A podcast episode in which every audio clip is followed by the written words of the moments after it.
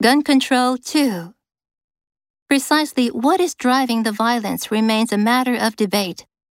While criminologists point to the upheavals caused by the pandemic, nationwide protests over George Floyd's death, and a proliferation of guns on American streets, many law enforcement officials blame a softening of criminal laws that have allowed thousands of offenders to avoid jail time.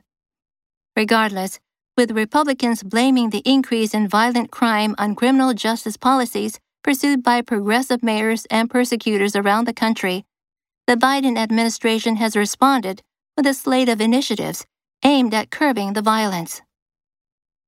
As part of the administration's response to the violence, Attorney General Merrick Garland last month announced a comprehensive strategy for reducing violent crime, and the Justice Department has since unveiled several initiatives. In May, it issued a rule aimed at cracking down on ghost guns, homemade firearms that lack serial numbers. And on Tuesday, the Department of Justice announced that it would launch five strike forces to target illegal guns in major firearms trafficking corridors around the country.